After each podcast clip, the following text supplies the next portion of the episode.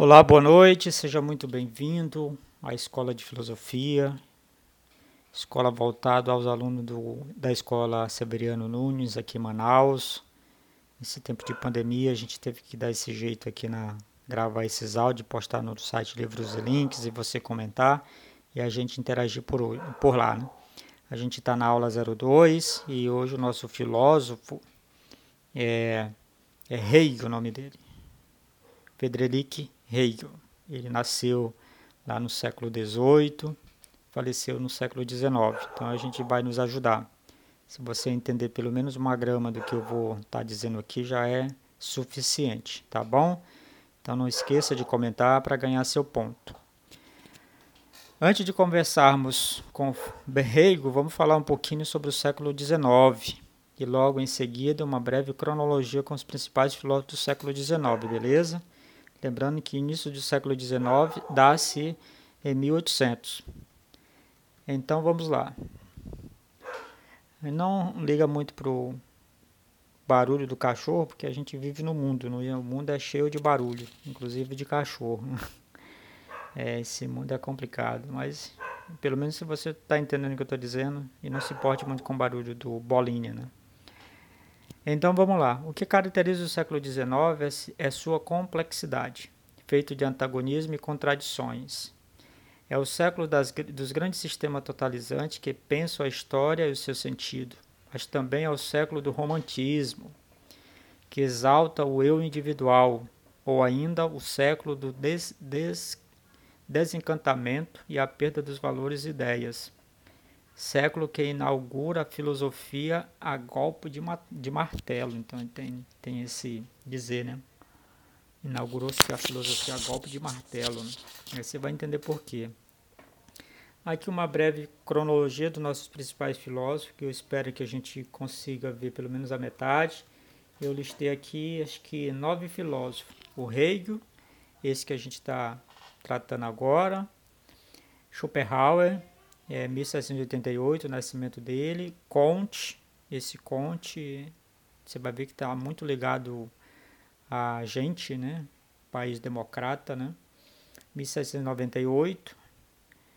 É, Stuart New. Kierkegaard, esse cara tem uma obra chamada Diário de um Sedutor. E Karl Marx. E por fim, aqui o nosso amigo Friedrich Nietzsche é conhecido como, como o homem que matou Deus. Tem uma certa é, seita, religião, igreja, que tem uns folhetinhos, inclusive tem na capa o homem que matou Deus. Aí ele fala do Nietzsche, né? O Nietzsche de 1844 e morreu em 1900. Certamente você já ouviu falar no Nietzsche, sim. Dito isto, vamos agora tentar entender o pensamento de Hegel, beleza? Eu vou tentar não me estender muito. A filosofia não é, para Hegel, amor à sabedoria. Beleza? Certamente você aprendeu lá no primeiro ano, logo quando o professor começou a dizer o que é filosofia, e todo mundo ah, filosofia amor à sabedoria. Aí o cara aqui, no século XVII, está dizendo que, que filosofia não é amor à sabedoria. Então já cai por terra aquele teu conceito, né? Mas a sabedoria propriamente que deve poder dar uma explicação de tudo Pensar a totalidade em seu próprio via ser como algo racional. Complicou agora, né? Mas vamos para frente. O verdadeiro é o todo, mas o todo é apenas a essência que se realiza pelo desdobramento. O verdadeiro absoluto não está presente à primeira vista, mas se desdobra, revela-se na temporalidade. E apenas no fim do processo histórico é que ele será tudo aquilo que é, em sua função estendida. Certamente se, você não entendeu bulufas, mas fique tranquilo. Vamos para frente. Se você entendeu uma grama, será suficiente. Pelo menos você já entendeu que para Reigo, filosofia não é amor sabedoria. É muito mais que isso, né? Isso aí tem que estar tá claro, pelo menos isso. Isso aí deve ser meio grama já, né? Reigo é, assim, um dos primeiros pensadores a, a considerar o absoluto como resultado e não como aquilo que está aí desde toda a eternidade. A ideia em Platão era concebida como imutável e eterna. Em Hegel, ela é resultado de um longo processo de desdobramento existindo na origem apenas enquanto virtualidade e não consciente de si mesma. Então já muda, né? Lá em Platão ele vai dizer que a ideia é eterna e imutável. Então tem uma ideia eterna e imutável é, de um computador. Lá no mundo das ideias, essa ideia não muda, ela é imutável, ela é eterna. Aí já por ele vai dizer, peraí, esse papo está meio que errado. Não é bem assim na história. Então tá vendo que ele que ele está se opondo lá ao, ao, ao conceito de filosofia, está se opondo ao que disse Platão. E vamos para frente. A marcha do espírito acontece por meio de um movimento dialético. Cada etapa da história é ao mesmo tempo realização, superação e negação. Para não ficar muito longo, já está cinco minutos aqui o, o, o, o áudio, eu vou pular muita coisa aqui, você lê na descrição. Quando ele fala que o espírito se desenvolve na história, tem sua etapa de realização, superação e negação, ele vai dar o exemplo de uma, de uma flor. Então você pega uma semente de feijão. Então na semente de feijão tem, tem a potencialidade da realização, da superação e da negação da fase anterior. Então o feijão se tornará broto. Então o broto negou o feijão. Do broto nasce o pé de feijão. O pé de feijão negou o broto. Percebe? Por isso que na filosofia do Hegel tem essas etapas: realização, superação, negação. Pense em você. Você não era, você é. Você não era, você passou a ser, você é, você não será mais. Então essas etapas, o teu ser adulto superou o teu ser juvenil. Beleza? Eu vou dar uma adiantada aqui, você lê na descrição o que você achar interessante. Aliás, é uma dica, se não está gostando de ouvir meu, minha voz de taquara rachada, leia a descrição já é suficiente, beleza? Olha que legal o que diz o que disse Hegel. A contradição, longe de ser irracional, é paralisante. É o motor da história. Olha que legal isso, cara. Isso dá para ficar na tua mente. Serve até de status de WhatsApp. A contradição, longe de ser irracional, é paralisante, é o motor da história. Em outras palavras, ele está querendo dizer o seguinte, que a maioria das vezes a gente se, a gente se nega a amar o erro. A gente se nega a amar a contradição, mas é na contradição que o mundo anda. Em outras palavras, está tá querendo dizer o seguinte: para que haja paz, tem que haver guerra. Então, nunca haverá um tempo de paz absoluta, sempre haver isso. Para que haja vida, tem que haver morte. Você, para viver, alguém tem que morrer. Todo dia alguém tem que morrer, algum ser vivo para você viver. A galinha que morre, você come a galinha, o boi, o alface, a cebola, tudo são seres viventes. Então é a contradição. Aliás, para para pensar um pouco, talvez a nossa existência é fruto de uma contradição. Tudo bem? Os momentos de paz e de felicidade são página branca da história, página sem avanço, sem progresso. Olha que coisa doida. Certamente você já tinha pensado, puxa, tempo de paz. Então, o tempo de paz é bom, mas pro, pro Hegel, não, que coisa doida. Ele está dizendo que, que o tempo de paz e de felicidade é como página branca da história. Não tem progresso, não tem avanço. Não é doideira isso? Não tem. Porque para ele tem que haver a contradição, meu amigo, tem que haver.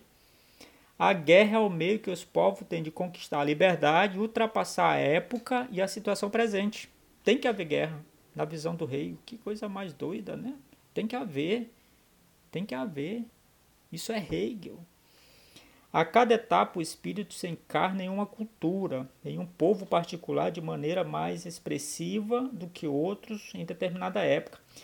É, é, é, imagina, nós somos cristãos ocidentais, então para a gente que é cristão ocidental, a gente acredita numa força superior, no Deus, no Espírito absoluto. É, consegue entender isso? Então pega essa mesma visão e coloca na filosofia do Hegel. Ele está querendo dizer que existe um Espírito absoluto na história. E às vezes esse Espírito absoluto ele se encarna em determinada cultura. Aí ele vai citar lá o, o a sociedade oriental, a sociedade greco-romana. Então esse espírito se apodera daquela cultura e nasce algo de lá. Então isso que é o espírito absoluto de Hegel. Né? Três momentos decisivos na história. Mundo oriental, esse espírito absoluto, vamos dizer que esse Deus todo-poderoso, esse espírito da filosofia do, da filosofia do, do Hegel, né?